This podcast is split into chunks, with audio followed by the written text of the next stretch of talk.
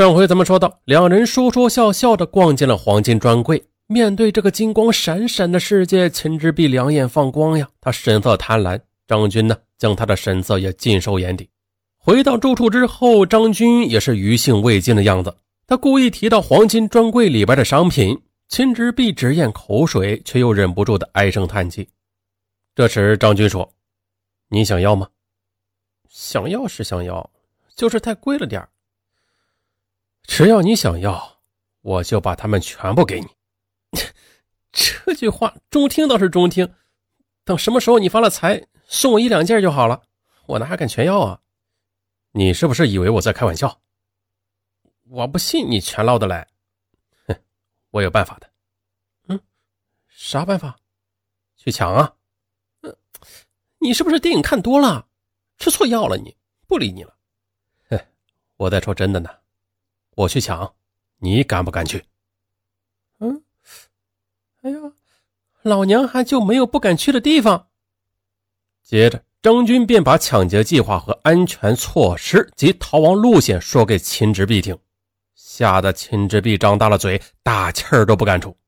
他惊慌地说：“不不不不，做不得，抓住要掉脑袋的。”张军又把自己早就是杀人犯的事情告诉了他，然后说：“你要是不帮我，我只好杀了你。谁叫你知道我这么多底细呢？”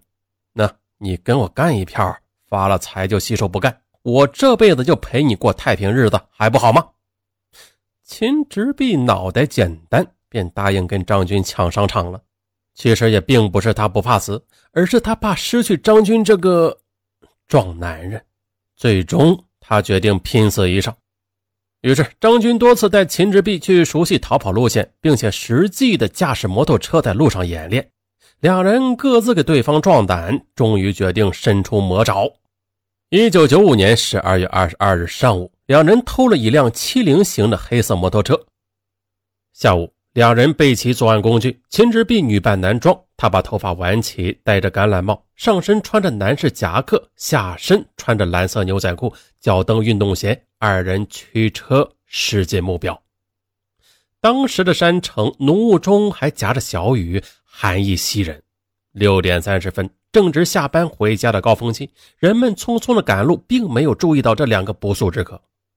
此时，商场内人流如潮，一派生意兴隆的景象。而张军、秦直弼混在人群中，大步的走向黄金专柜。张军掏枪对着一个营业员的头部，命令道：“不许吼！”营业员立马被吓呆了，他做梦都想不到，真有人敢像电影中那样的劫匪一样公然抢劫啊！与此同时，秦志碧则窜入柜台里，打开包，贪婪地抢劫着黄金首饰。抢劫啦！四十三岁的女营业员李建清激情之下大声的示警，而张军毫不客气，抬手就是一枪击中他的胸部，他当场倒地。听到枪声，商场内立即大乱，客人们有的朝地上趴，有的朝门外跑。这时候，门外的人不知道门内发生了什么事啊，又纷纷的朝门内挤，想看热闹。此时呢，张军见秦志碧装了很多金银首饰，哎，觉得够了，便说：“我们撤。”而贪心的秦直弼还想多抓一些首饰，却被张军一把抓住衣领，吼道：“快走！”两人这才奔向门口。张军鸣枪开路，子弹打在地上，反弹弹又击中一人。这下看热闹的人才明白撞见死神般的恶魔了，纷纷躲避，让开一条路。此时的秦志弼背着包在前，张军则挥舞着手枪断后。最终呢，跑出商场，跑下台阶，跑进车库，驾车逃跑。张军为了扫清道路，对着最近的人群开了一枪，而一名清洁工人来不及躲避，当场身亡。于是，两匪驾车消失在重庆的茫茫人海中。张军抢劫得手后，躲在秦之璧的家里几天不敢出门，最后啊，只得让恢复女装的秦之璧出去听风声，并且烧毁有消息的报纸。张军根据各种情景分析警方动向，隐藏多日后，张军用一口箱子带走了金银首饰，并且在某处和黑社会性质的家伙做完交易，再返回重庆分给秦直弼八点五万元。秦直弼一下子暴富了，这用钱很洒脱啊！但是没有人怀疑过他手中的钱。而张军他有了钱，然后又潜回常德去找以前的死党陈世清和严若明。啊！张军抢劫重庆友谊华侨商场的黄金专柜，居然还得手了。正当警方在重庆第一次悬赏缉凶，并且派出大批的刑侦高手展开侦破工作时，张军却衣冠楚楚地潜回了常德，假装是做生意发了大财。经过一番搜寻，他听说同乡的陈世清正在常德开出租车，便邀约陈世清见面。陈世清知道张军的为人和能耐的，不是块做生意的料。可是见面之后，见他出手大方，哎呀，这不敢相信自己的眼睛了。两人便从做生意捞大钱谈起，而张军呢，充分的炫耀自己有钱，这害得陈世清叹息不止啊。其实呢，张军当年与陈世清结伴打群架时，他已经知道陈世清是心狠手辣之人，犯罪的能力不比自己差，并且为人谨慎狡猾，不容易出漏子。那如今想壮大团伙，第一个汲取的目标就是陈世清。接着，张军先是试探陈世清是否有心做大买卖呀。陈世清立即表示了急迫的心情。当张军问陈世清敢不敢跟他干时，陈世清的眼珠子咕噜噜的转，就像是两颗算盘珠子。嗯，但是他不立即回答，因为他深知张军的野路子一定是深藏危险的，弄不好那是要掉脑袋的。哎，张军见陈世清不表态啊，干脆的和盘托出了抢劫重庆黄金首饰的一事。陈世清听后哈哈大笑啊，只说张军吹牛，不信。张军急忙掏出报纸给他看，陈世清审视张军良久，这才点点头，相信他说的是真话了。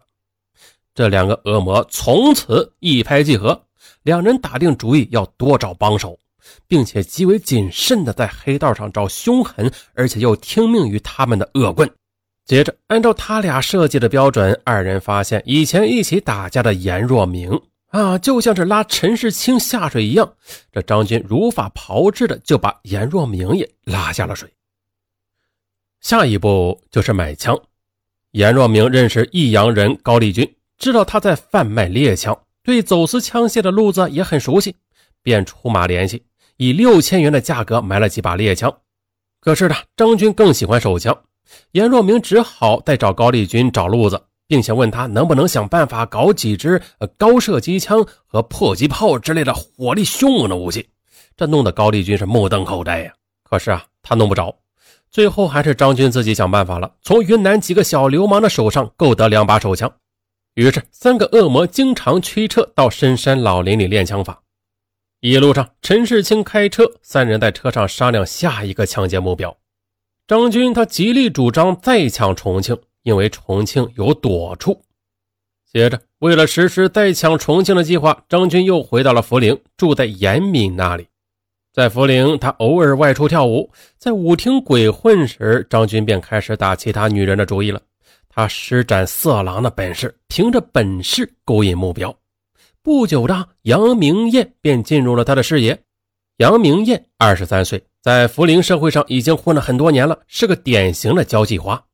张军和杨明艳一见如故，谈得很投机。而杨明艳她开有一家小饭店，张军常去吃饭。吃饭时呢，故意大把大把的掏钱，惹得杨明艳是芳心暗许啊。不久的就主动投怀送抱。张军和杨明艳搅和在一起，严敏他很生气，而张军却说：“你别不知好歹呀！当年你和多少男人上过床，这老子都没计较了。你别管老子的事儿否则杀了你，扔进长江喂大鱼。”很快的，张军很快的从温柔乡中脱身了。他推脱说是做生意，离开了涪陵，上了重庆，又住到了秦直弼的家里。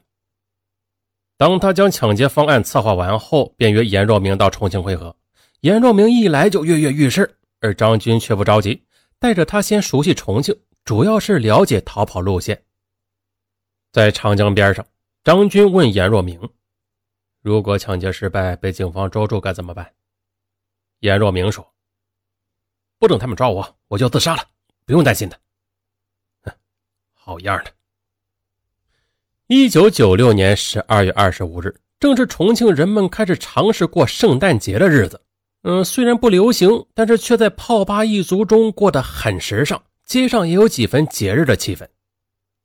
转眼到了下午六点多，又是下班人流的高峰期。